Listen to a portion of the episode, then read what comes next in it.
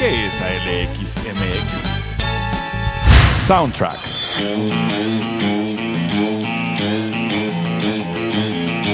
Hard rock. Algo de pop. Mixes. Sigue aquí tomándose otro tron. Y por qué no, uno que otro cumbión.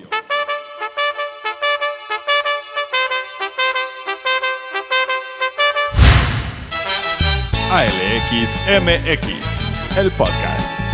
Hablando de música y pende desde 1975. Síguenos en Anchor, Mixcloud y en Spotify.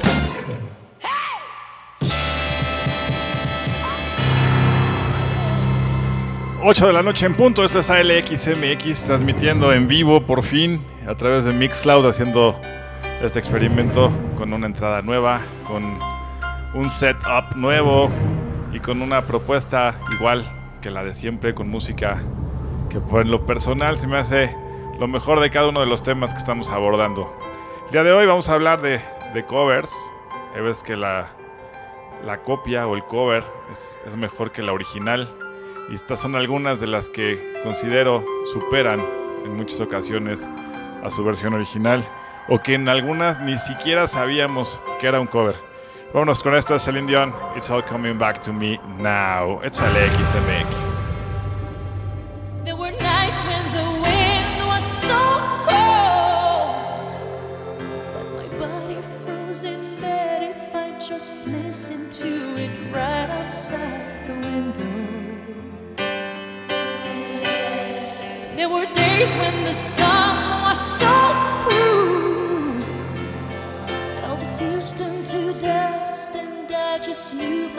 eyes were drying up forever.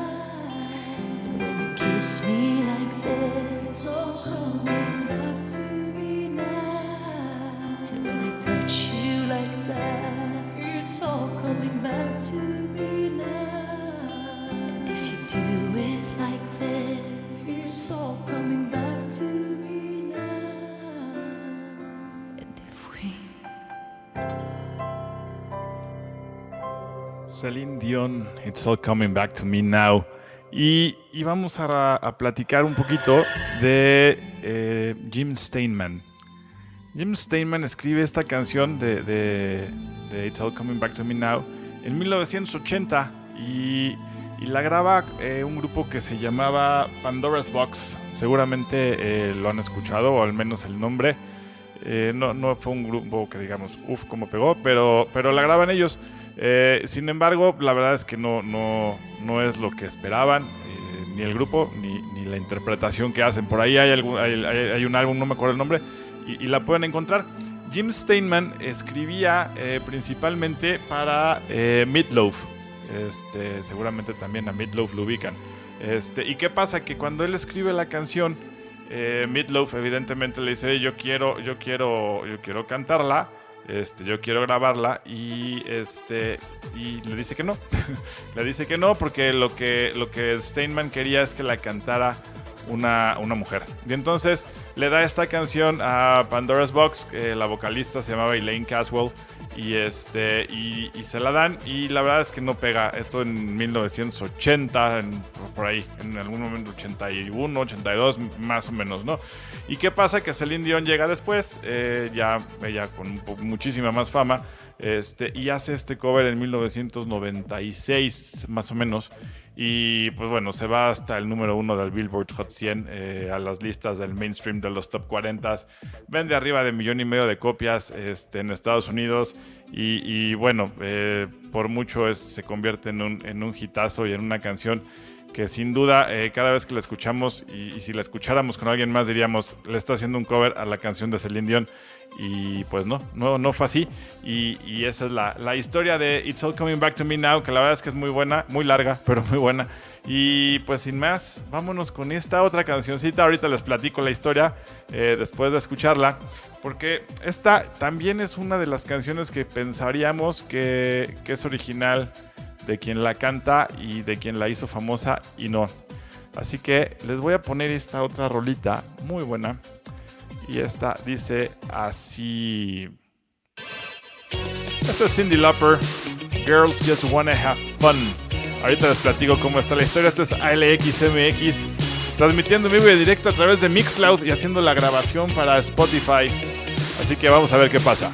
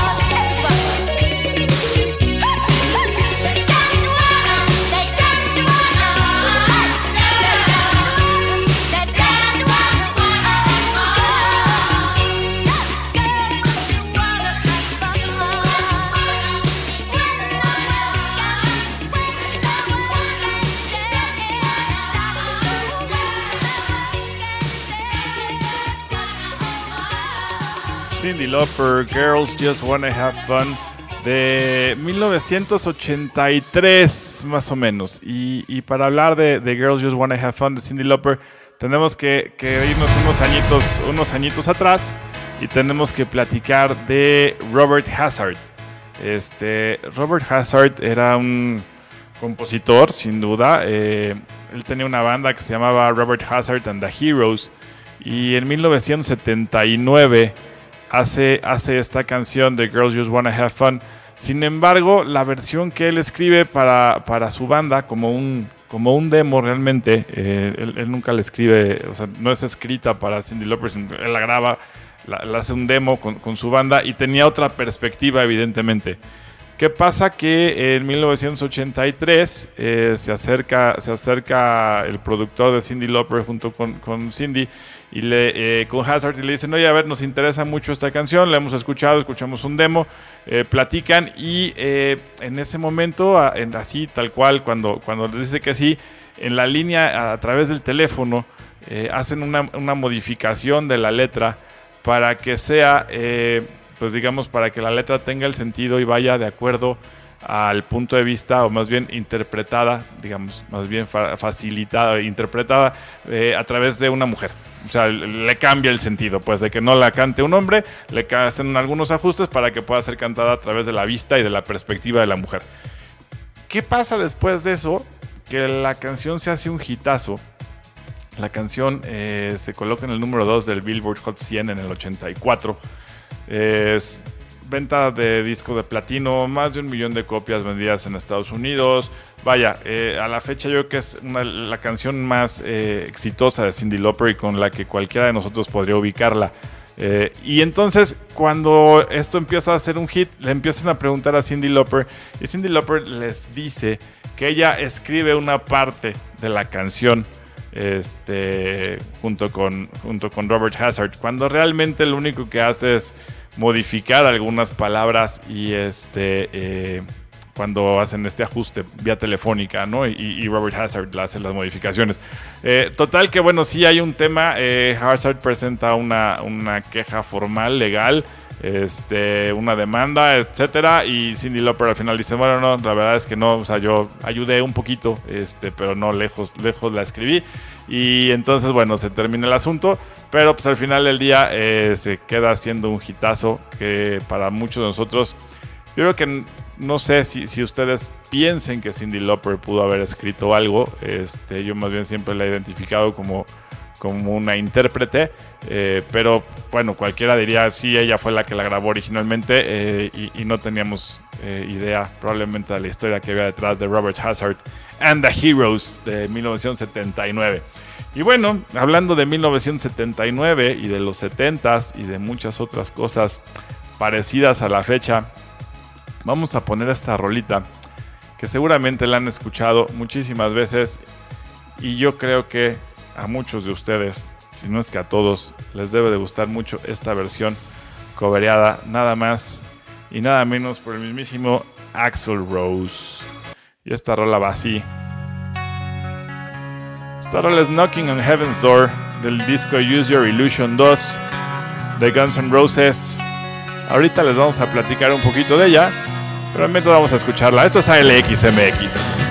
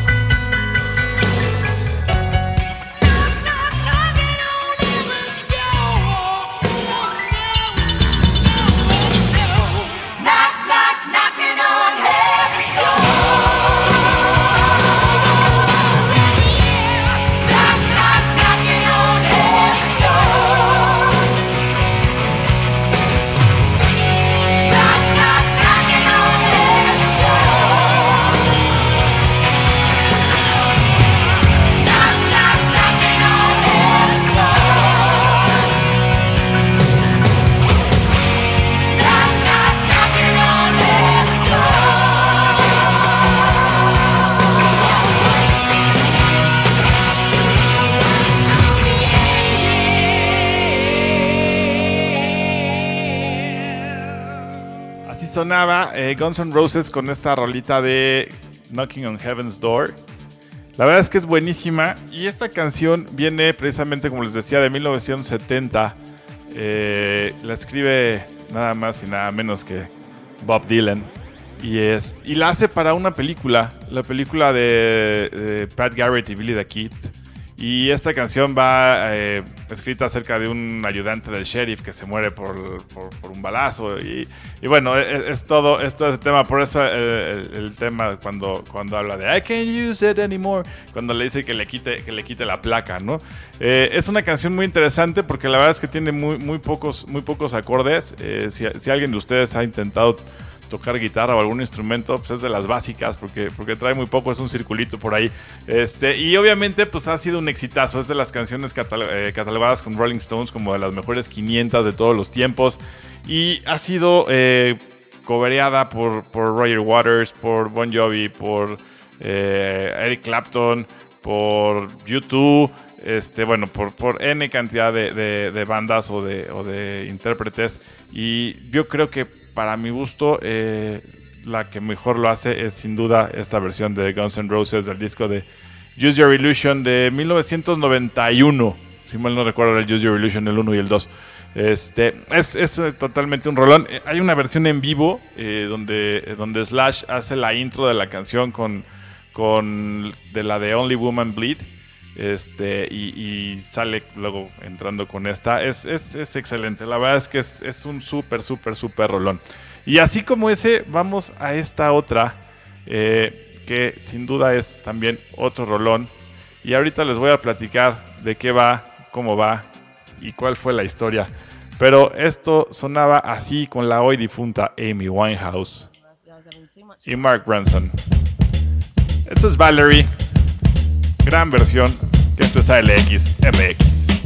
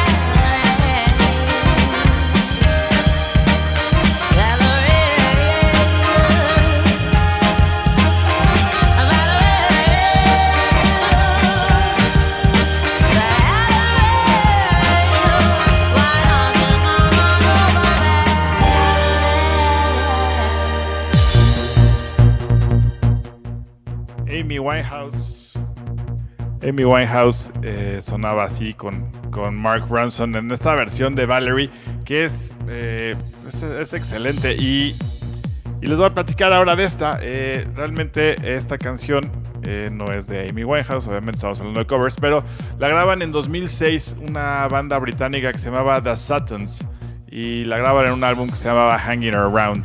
Y pues la verdad es que esa eh, ya venía de un riff, eh, de un beat por ahí, de una canción que se llamaba A Town Called Malice, de una banda que se llamaba The Jam. Y así fue evolucionando, evolucionando, evolucionando, hasta que, hasta que Ransom y Winehouse la, la- toman y hacen este cover. eh, y que llega al número 2 en los UK singles. Vendieron muchísimas, casi, casi un millón de copias alrededor de 2000. Esto fue alrededor de 2010, 2012, por ahí en, ese periodo. Este, y la verdad es que es, una versión excelente. Y luego eh, Winehouse la hace una, una versión ella sola, ya sin, sin Mark Ranson.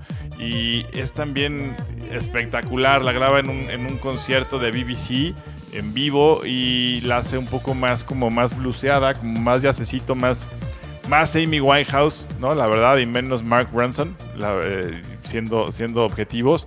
Y, vale muchísimo la pena que, que la escuchen. Y así como esa, eh, que cualquiera de nosotros también hubiera pensado que era, que era así, vamos con otro cover que sin duda aquí sí sabemos quién la grabó. Sin embargo, este es uno de esos casos en donde yo creo que el cover sin duda supera a la versión original. Y este cover, seguramente en cuanto empiece, lo van a ubicar perfectamente porque es, es excelente. Esto es Proud Mary, Tina and Ike Turner. Y sonaba así. Esto es LXMX. Nice, easy. But there's just one thing. You see, we never, ever do nothing We always do it nice, rough. But we're gonna take the beginning of this song and do it easy. But then we're gonna do the finish. Rough. It's the way we do.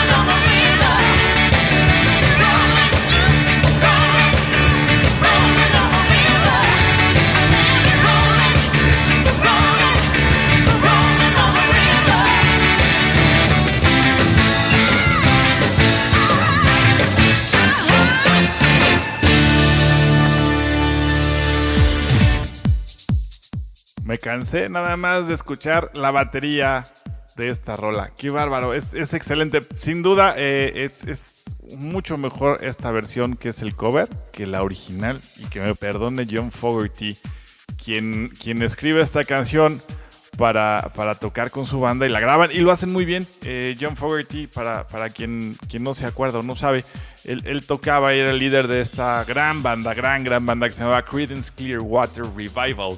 Y, entonces la escribe y la tocan ellos en el, en el, este, en el álbum de, en el segundo álbum, el de Bayou Country, en 1970 y tantos o 60 y tantos. Yo creo que podríamos estar hablando que ha sido en el 69 seguramente.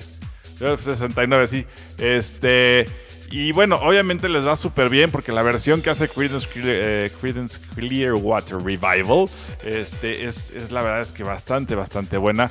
Pero ¿qué pasa? Que, que llegan, le hacen un éxito, llegan al número 2 del Billboard, les va súper bien.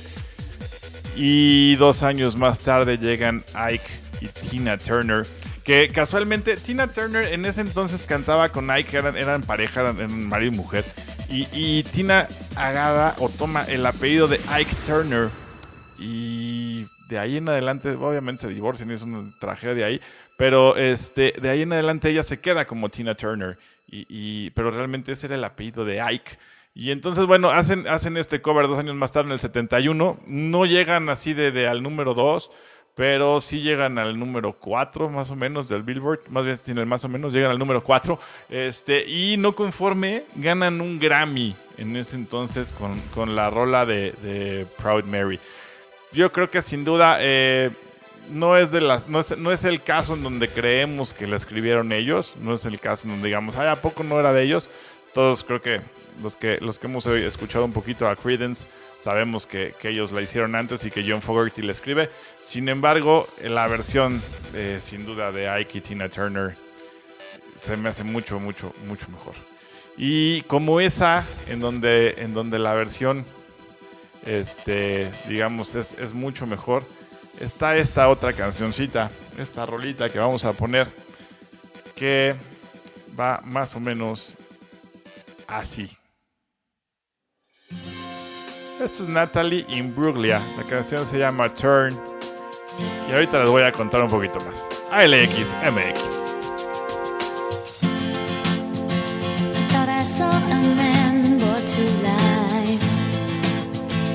He was warm, he came around like he was dignified. He showed me what it was to cry. Well, you couldn't be that man Don't seem to know, seem to care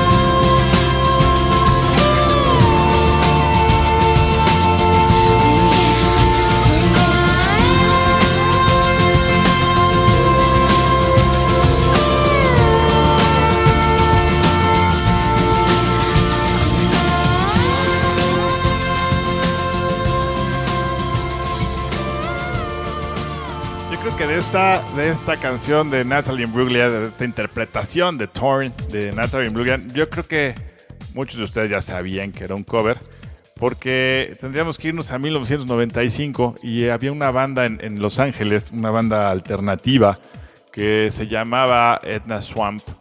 Y, y ellos graban en su primer disco y pues prácticamente único, eh, o al menos único famoso o reconocido, este, que se llamaba igual, se llamaba Edna Swamp.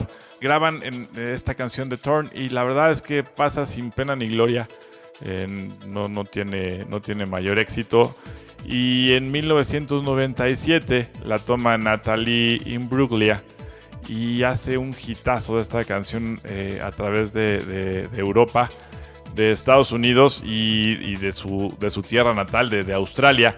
Y la verdad es que la canción se queda eh, totalmente identificada ya en la voz de, Natalie. Creo que con el paso del tiempo, y estamos hablando que ya han pasado que del 95 para acá estamos hablando ya de más de 25 años. 97, estamos hablando de veintitantos años, 23 años eh, que, que han pasado de esta canción. Sigue siendo un éxito, sigue siendo súper agradable escucharla. Eh, de hecho, esta canción le dan, ahora que lo recuerdo, le dan un, un Grammy, o le dan una nominación. Dan una nominación y, me acuerdo perfecto porque yo tenía en ese entonces un, un CD que era, que era todo negro y venía el, premio Grammy en la portada. Creo que a la fecha, pues ya obviamente no, no sé si lo sigan saca- sacando en CD, pero los, los sacaba y venían las canciones nominadas, eh, o al menos las más reconocidas, eh, siempre de, de los Grammy cada año. Y eran unas recopilaciones eh, realmente excelentes. Y, y venía esa canción de, de, de Torn con la, con la interpretación de Natalie Imbruglia, que pues se queda, se queda grabada como, como que ella hubiera sido la original. Y no fue así. Y, y así como, con, como nos pasó eh, seguramente con, con Natalie Imbruglia, seguramente a ustedes también les pasó con la siguiente canción que vamos a escuchar ahorita. Porque a mí me pasó y, y- y podría apostar que a ustedes también. Esta canción iba así, más o menos. Sinead O'Connor, Nothing Compares to You. Sí, es un cover, señores. Este es ALXMX y ahorita les platico. It's been seven hours and fifteen days since you took your love away.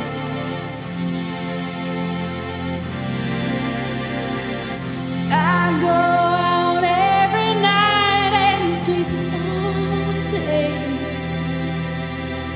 since you took your love away.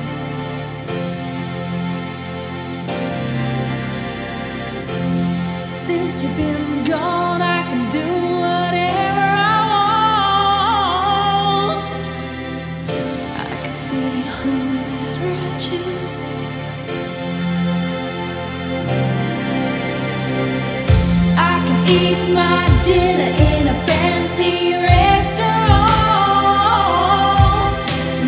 nothing, I said nothing can take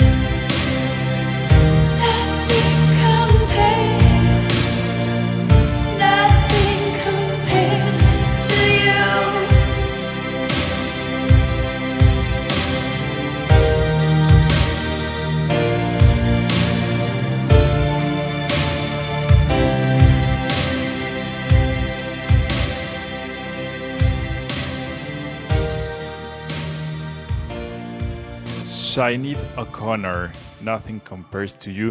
La verdad es que esta es una de las que también decimos, no, pues esta era de Sinead O'Connor y no resulta ser que no fue así, o al menos eh, pues alguien más la grabó y evidentemente la escribió. Y, y si no, y si no, no se acordaban eh, o si no lo sabían, la verdad es que la versión original pues no dejó mucho y por eso que la tenemos tan ubicada seguramente esta. Y la versión original, nada más y nada menos que es de Prince.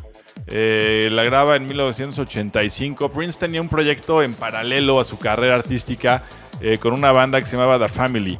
Y la verdad es que el proyecto que tenía con ellos no era ni tantito bueno, nunca pegó.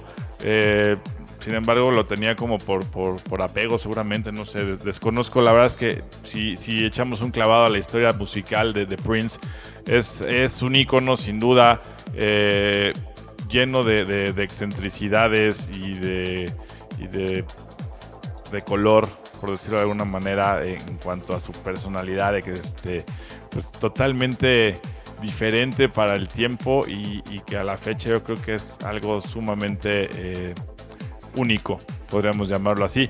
Eh, de hecho, él, fallece en 2016. Se había cambiado el nombre, ya no era Prince, se llamaba como un símbolo raro. Y, eh, bueno, al final del día eh, le hacen un homenaje póstumo y entra al, al Hall of Fame de Rhythm and Blues. Y bueno, no estábamos hablando de eso, pero me fui para allá. Este, el tema es que él la graba entonces en 1985 con esta banda que tenía que se llamaba The Family. Y Sinead O'Connor hace esta versión eh, balada, sintetizadores, armoniosa en 1990. Y pues, ¿qué pasa? Que se hace un éxito. Se hace un éxito en, los charts de, de Estados Unidos, de Europa. Eh, llega a estar en, el Billboard Hot 100 de, de las canciones alternativas de Estados Unidos y de Inglaterra, este, vendiendo más de un millón de copias. Y, lo curioso es que en algún momento eh, a Prince le preguntan y le dice que a él le da igual la versión que hizo Sinead O'Connor, que para él no existe.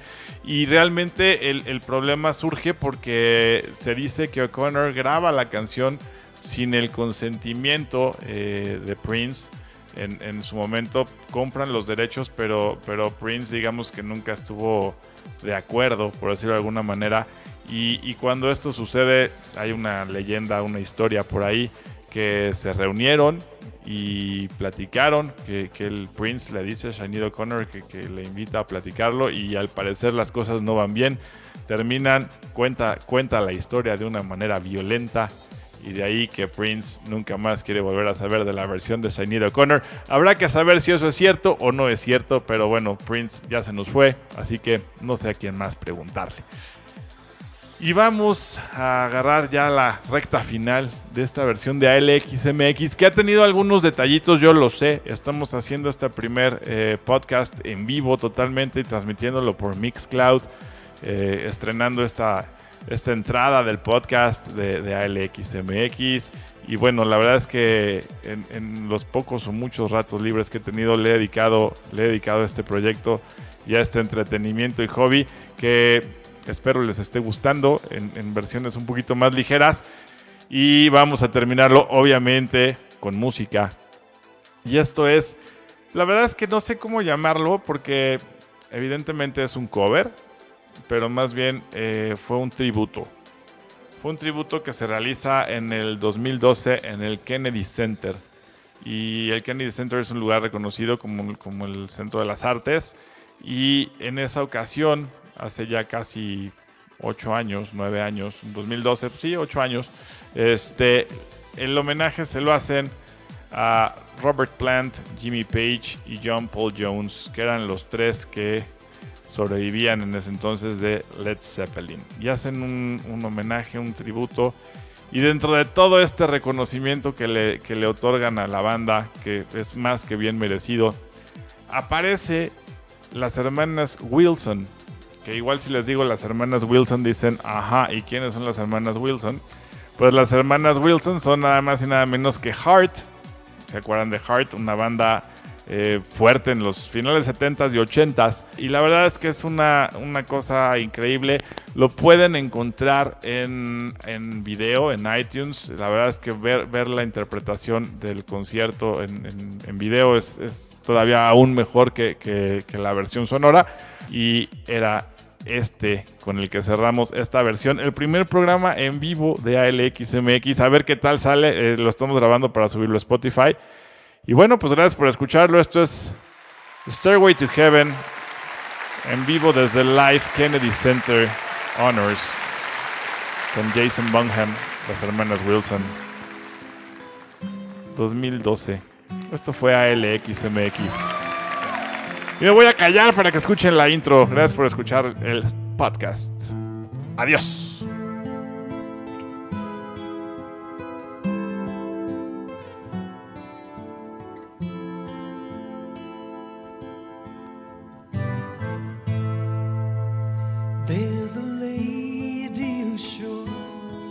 All that glitters is gold, and she's buying a stairway to hell.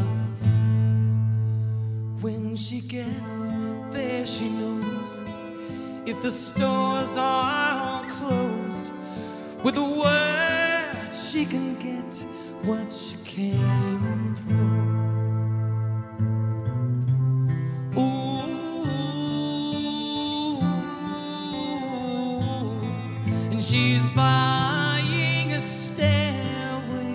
To heaven.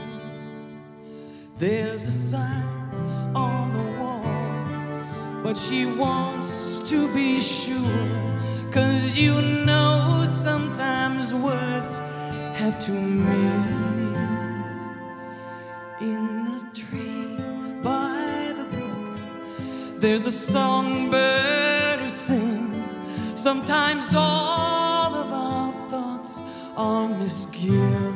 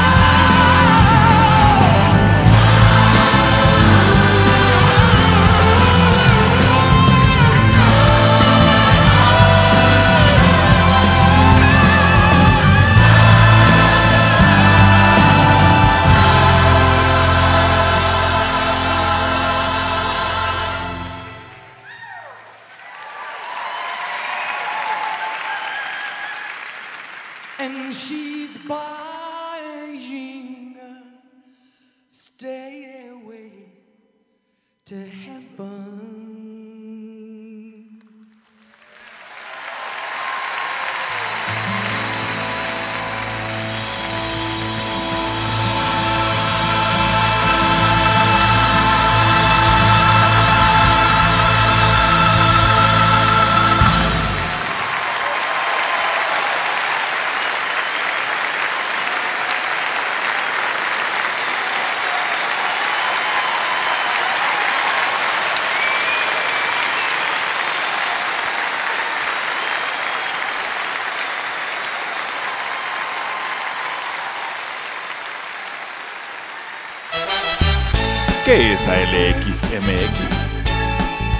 Soundtracks.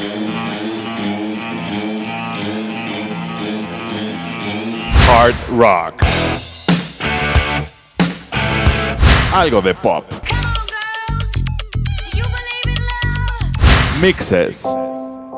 Sigue aquí tomándose otro tron. Y por qué no, uno que otro cumbión.